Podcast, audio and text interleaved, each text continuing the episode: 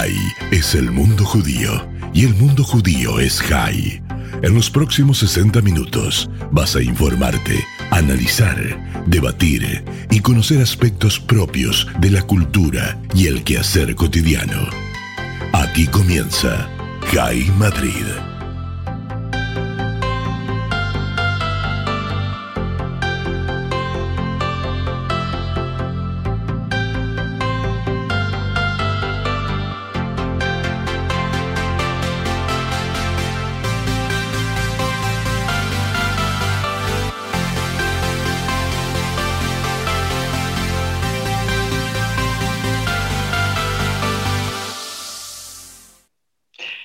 Queridos amigos, os habla Nuria Stissin para Radio High Madrid. Hoy eh, tenemos un invitado muy especial en el programa, es Itzhak Benabram. Itzhak eh, se ha dedicado profesionalmente al mundo del derecho y una temporada a asesorar financieramente a algunas empresas, pero su fuerte es el mundo sefardí. Buenos días, Isaac, ¿cómo estás? Hola, buenos días, Nuria. Gracias por me tienes em, impresionada. 29 años dedicado a, la investigación, a ayudar a la gente a desenterrar, desempolvar y aflorar historias eh, del mundo sefardí y de los sefardíes que están dispersos por el mundo. Cuéntame un poquito cómo llegas hasta, hasta aquí. Eh, son 29 años y, los años anteriores son ya unos cuantos para, cualquier persona. Eh, ¿Cómo llego hasta ahí?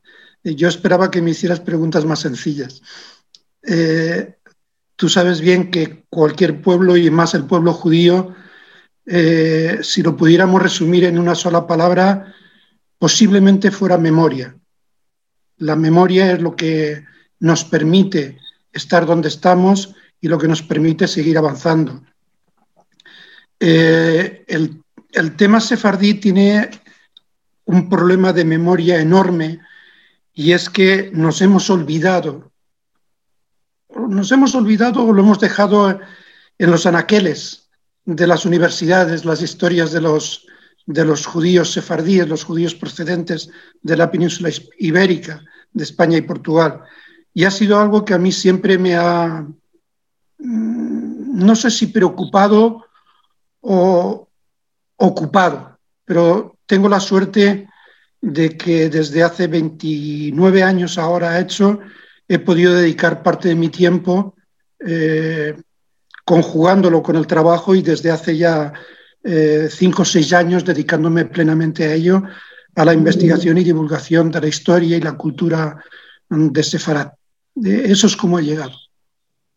Eres miembro, perdóname, eres miembro de varias asociaciones a nivel mundial de la Asociación Española de Estudios Hebreos y Judíos, de la Jewish Genealogical Society of Toronto, Jewish eh, Genealogical Society of New York y de la Israel Genealogy Research Association. O sea, estás en el meollo de la investigación eh, judía a nivel mundial. Eh, yo no diría tanto. Gracias por ponerme ahí, pero yo no diría tanto.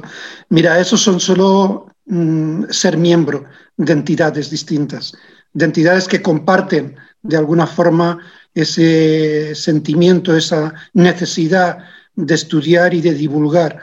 Pero eso puede hacerlo prácticamente cualquiera. Es decir, te inscribes, pagas tu cuota, eh, recibes correos, eh, participas de vez en cuando, pero lo importante es lo que hagas y lo que sirva para otros lo que tú hagas. Eh, lo fundamental yo creo que es eh, cuando ayudas sin pedir nada a cambio, sino que ayudas porque crees que lo que haces puede servir a otros, es lo mejor que se puede hacer en esta vida. Y a Dios gracias, desde hace unos años lo puedo hacer. Es decir, modesto, y yo creo que, mm, te pasas de modesto. Sinceramente, eh, has ayudado a, miles de judíos eh, sefardíes a recuperar sus apellidos para poder optar a, recibir la nacionalidad española. Em, te honra y yo creo que, esta historia merece ser contada y divulgada. Entonces, eh, cuéntame, Cuéntame, Isaac, em, todo lo que, lo que conlleva y cómo, cómo se inicia este proceso de recuperar eh, a nuestros sefardíes.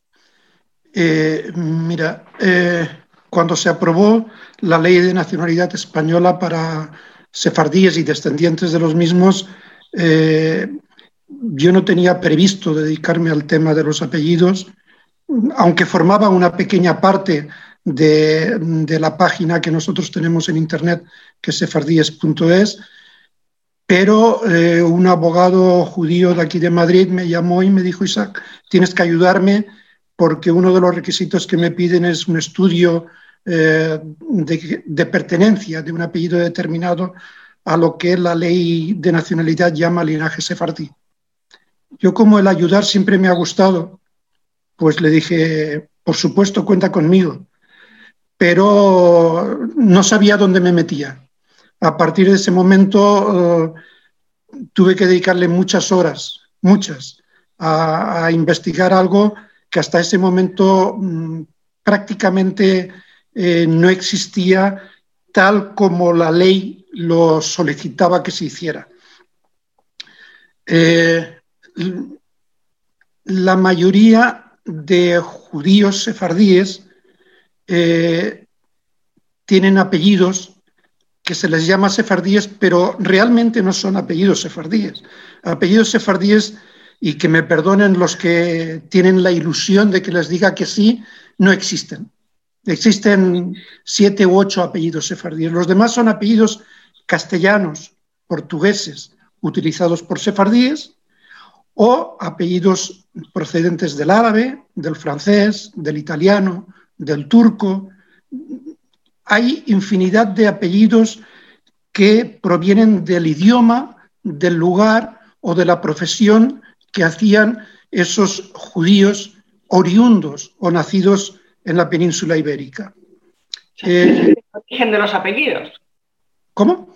Ese es el origen de los apellidos. Claro, el, el, origen de los apellidos son varios. Por ejemplo, uno de los orígenes es antroponímico, que son los que derivan del nombre de pila con la adición de algún sufijo. Por ejemplo, Rodríguez, hijo de Rodrigo. Pues Rodríguez no es sefardí, porque Rodrigo tampoco es sefardí.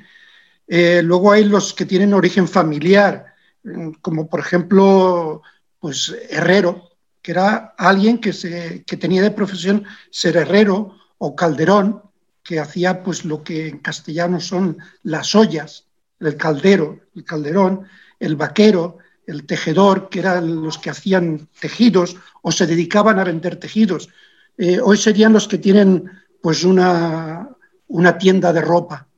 Eh, luego otro origen es eh, unas características físicas, por ejemplo, rubio, calvo, bermejo, pardo, toponímicos, del lugar donde han vivido o de donde vivían sus antecesores, por ejemplo, Toledano, Sevilla, Zamora, Valencia.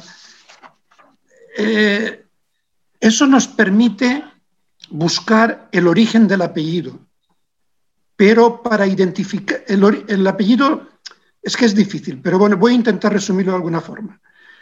Eh, no todos los médicos se llaman García, ni todos los García son médicos. Entonces, cuando buscas un apellido, tienes que buscar primero el origen y luego ver si de ese origen o de ese apellido hay alguna rama judía, sefardí, es decir, procedente de la península ibérica, España y Portugal, que haya utilizado ese, apellido y poder documentarlo, que es lo más importante, porque no solamente que, que lo usen, sino que se pueda documentar. Y ahí te pongo un ejemplo que, que, a mí me suele, me gusta mucho, porque uno de mis apellidos es Pardo. Cuando a finales del siglo XIX, principios del XX, muchos judíos de, la zona que ahora es Siria, fundamentalmente, la ciudad de Alepo y alguna otra, eh, eh, emigran hacia Estados Unidos, cuando llegan a la isla Ellis, el funcionario norteamericano de registro le dice, ¿cómo te llamas? Pues me llamo Eliao Pardo. Pardo, what is Pardo? ¿Qué es Pardo? El funcionario no ha oído nunca pardo. Entonces, empieza una pequeña discusión y al final alguien le dice a ese que está en la cola, que está preocupado porque igual no le dejan entrar, eh, Brown. Y el funcionario norteamericano dice, ah, pardo, brown, marrón. Perfecto, lo inscribe Brown. Por lo tanto, hay judíos en Norteamérica que se apellidan Brown cuando en realidad son pardo, que procedían de Siria, que habían llegado desde España. Es decir, es muy interesante el tema, pero todo eso hay que documentarlo. Es muy interesante. Eh, la historia de los apellidos eh, en España, muchas veces eh, cuando conoces a alguien o te presentan a alguien, dice, no, yo me llamo Talavera o Toledano, seguro que soy judío. Y, dices, bueno, seguro que, tus antepasados eran judíos, pero ahora con lo que me estás diciendo no es tan seguro. No, pero mira, eh, hay una cosa, yo algunas conferencias cuando las empiezo mm, a la gente bueno, para empezar, yo no soy muy académico, no me gusta, me gusta más el contacto, la conexión con la gente. Yo empiezo diciéndoles, bueno, hoy vamos a hablar en media hora de 1500 años de historia. Es que son 1500 años los que los judíos vivieron en España y 500 años en el, en el tiempo en el cual no dejaron de vivir, porque los judeoconversos, los anusim, eran judíos. Y en el siglo XVII y en el siglo XVIII seguían saliendo judíos, familias judías de España, para recuperar su fe, la fe, la religión de sus abuelos, de sus bisabuelos, de sus tatarabuelos, en sitios como Ámsterdam, en Livorno, eh, en Turquía, en el norte de África, o irse a Surinam, o irse a, a Buenos Aires. Entonces, seguía habiendo judíos en España. España hay una cosa que se dice, bueno, es que eh, hasta la fecha de la expulsión. No, para empezar, la primera expulsión que hubo en España fue ya en el año 600 y poco con, un rey visigodo. A partir de ahí ha habido expulsiones hasta 1492, que fue mm, coloquialmente la gorda, la importante, la que todos tomamos como fecha. Pero luego han seguido saliendo judíos que han sido expulsados porque no podían vivir en un ambiente de persecución, de miedo, de que no puedas crear una familia como tú quieres crearla. Eso... Estamos que eran judíos que habían pasado por el proceso de, conversión, eh, que seguían manteniendo su fe de manera oculta. Claro. Y que no lo pudieron soportar y, decidieron, a pesar de haber pasado por ese proceso de conversión o muerte, mm, pues llega un momento en que un chico eh, muy guapo se enamora de una chica bellísima y dicen, mira, eh, nos vamos porque aquí no podemos seguir, queremos que nuestros hijos sean judíos. Y se cogen de la manita en Málaga o en Granada, atraviesan España hasta Burdeos, allí toman contacto con la comunidad judía, de allí pasan a Ámsterdam y de Ámsterdam se dispersan por cualquier lugar del mundo. Eso es una expulsión también, porque es la presión social que te echa del lugar donde tú vives. Vaya. Em, creo que has, em, hecho más de 7.000 informes eh, trabajando pues, en unos 1.400 apellidos diferentes. Sí. De, estos, mil, de estos 7.000 informes em, que, están solicitados por el Ministerio de, Justicia para justificar la solicitud de la nacionalidad española, ¿tienes idea de cuántos han, han salido adelante? Eh, el Ministerio no, publica eh, datos mm, estadísticos al respecto. Eh, sí, de, despachos de abogados, de gente que se ha encargado de hacer esos trámites, me han llamado y me han dicho, Isaac, ya tengo la nacionalidad. Bueno, mm, vale, tengo constancia de que algunos han sido aprobados, los demás no, porque además pasa una cosa curiosa, y tú lo sabes bien, bueno, tú y todo el mundo lo sabemos bien, y es que cuando te hace falta algo, estás llamando constantemente, oye, por favor, que necesito eso. Cuando ya lo tienes, algunas veces llamas para dar las gracias, algunas veces, no siempre, pero después ya no, no llamas para nada, porque ya lo tienes. Pues en eso pasa exactamente lo mismo. Porque trabajas con 26 despachos de abogados. Sí, he trabajado con abogados aquí de España, de Portugal, de Israel, de Estados Unidos, de Panamá, México, Colombia, Venezuela, Costa Rica, Brasil. Me he recorrido el mundo. Todo el mundo, todo el mundo. Isaac, qué interesante y, gracias de verdad porque creo que estas, estas aportaciones son únicas y demuestras un, nivel de, empatía, de humanidad eh, impresionante. Seguiremos charlando de estos temas. Estoy segura que a través de, este programa eh, te llegarán mensajes de gente muy agradecida eh, en las redes sociales, eh, por supuesto, te, llegarán. Eh, te emplazo para seguir charlando y que nos sigas contando sobre tus tantas investigaciones. Muchísimas gracias, Isaac. Gracias a ti, gracias a ti, Nuria, y gracias por permitirme ese altavoz, no para dar a conocer mi trabajo, sino para dar a conocer la historia sefardí. Hasta siempre. Hasta siempre,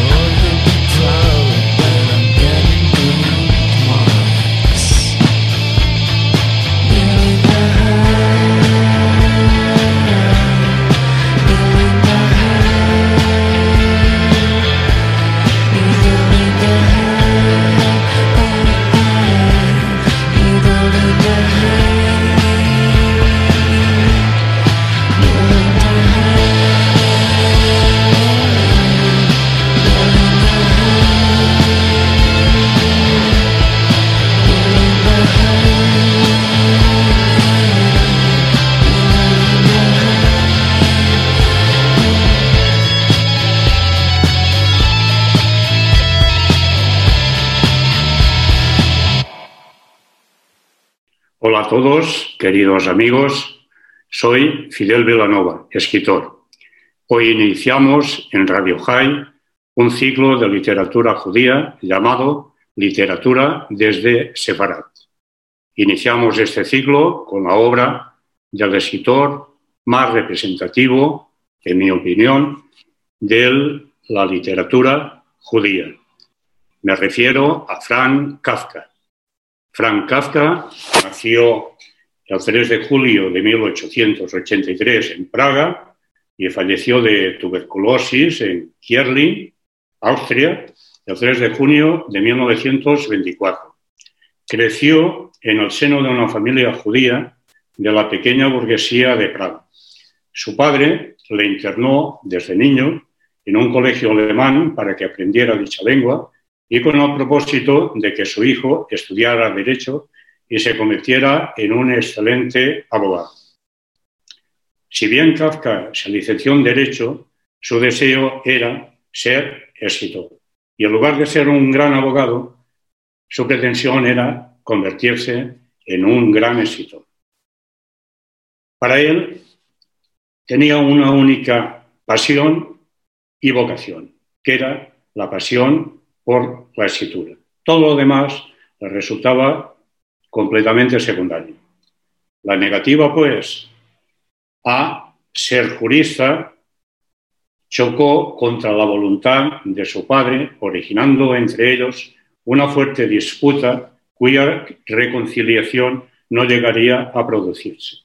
Finalmente, el aprendiz de escritor cedió a la autoridad paterna y entró a trabajar de escribiente en una oficina de seguros. Accedió a trabajar de oficinista porque el horario laboral era únicamente por las mañanas, de modo que le permitía escribir por la tarde. Como hemos apuntado, las relaciones con su progenitor eran un tanto turbulentas, puesto que su padre era un hombre muy autoritario e intransigente que detestaba los devaneos literarios del hijo y continuamente le afeaba sus aspiraciones de éxito. La figura omnipresente y autoritaria del padre afligía a Kafka en el ámbito personal y también en el, literario. La solución a lo personal fue emanciparse, salir de la casa del padre. En lo literario y actuando como catarsis, escribió una larga carta a su padre de 30 páginas, en la cual le reprochaba su conducta autoritaria, hipócrita y abusiva. Dicha carta, con el título de Carta al Padre, sería publicada en el año 1952. A pesar de ser checo, Kafka escribió toda su obra en alemán. En mi, opinión, creo que esa lección de la lengua alemana fue producto del el ambiente literario que se respiraba en Berlín como centro de la cultura europea. De modo que la lengua alemana era mucho más importante en el ámbito literario que la lengua checa o el yiddish. Las obras más importantes de Kafka, como todos conocemos, son El proceso, la metamorfosis, el castillo, la colonia penitenciaria, ante la ley, la condena, América, América, etcétera, etcétera. A pesar de haber escrito una obra bastante extensa, la mayor parte de ella permaneció completamente inédita. Sin embargo, gracias a su íntimo amigo y albacea literario Max Brod, quien se negó a destruir a la muerte de Kafka sus manuscritos, hoy tenemos la oportunidad de leer y de gozar de la obra de uno de los más grandes representantes de la literatura del siglo XX. Probablemente Kafka, junto a Borges, Thomas Mann y Follner, sean los escritores más importantes de la literatura de ese siglo. Kafka es un escritor único y muy singular. Como hemos apuntado, empieza a escribir desde muy joven relatos con un estilo personal totalmente singular y especial. Tan opuesto fundamentalmente al estilo realista de la novela, de la gran novela decimonónica del siglo XIX. Hoy en día todo el mundo conoce a Kafka. Incluso aquellos que no han leído Kafka lo conocen, porque el término kafkiano ya forma parte del común denominador de la terminología social. De modo que cuando escuchamos la palabra kafkiano, inmediatamente pensamos que se refiere a algo angustioso, inquietante y en ocasiones absurdo e incomprensible. Se trata, pues, de una combinación de sensaciones que postergan al hombre a un estado de opresión e incomprensión, también de soledad y aislamiento, y en ocasiones a una conducta incomprensible y sumamente absurda. El poder, la ley, la burocracia se convierte en una potente y monstruosa máquina ante la cual el individuo nada puede hacer contra ella, salvo evitar que su demoledor mecanismo le alcance, le encierre y le condene. En efecto, algunas de sus obras, de sus grandes obras, como el proceso, el castigo y el relato ante la ley, dan buena cuenta de la aflicción y de la impotencia del individuo frente a una fuerza superior y autoritaria que mueve los hilos dictatoriales y poco menos que aniquila su vida dictaminando su poder, su condena y su destino. De un modo muy breve voy a esbozar el argumento del proceso, puesto que considero que es su obra principal y la que, mejor refleja el paradigma de lo que llamamos Kafkian. Una mañana, Joseph K. es detenido por unos funcionarios en la pensión donde vive. Él no ha hecho nada malo, no ha cometido ningún delito, no ha delatado ni injuriado a nadie, tampoco ha robado dinero de la sucursal del banco en la que trabaja. Sin embargo, es detenido. A partir de ese instante, Joseph K., y a pesar, como digo, de no haber cometido ninguna transgresión y de no saber de qué se le acusa, tendrá que demostrar su inocencia. Como vemos, la presunción de inocencia ha desaparecido. El Estado acusador no tiene que demostrar la culpabilidad del acusado, sino que debe ser el acusado quien demuestre su inocencia. Caso harto difícil, puesto que Joseph K. en ningún momento sabe de qué y por qué se le acusa. Para poder defenderse, recurre a la ayuda de un tío suyo, puesto que éste conoce a un abogado y le pone en contacto con él para que pueda defenderle. El abogado acepta el caso a sabiendas de que no servirá absolutamente para nada, puesto que los acusados, una vez abierto el proceso contra ellos, no tienen derecho a ninguna defensa, si bien en ocasiones el juez admite que un abogado pueda defender al acusado.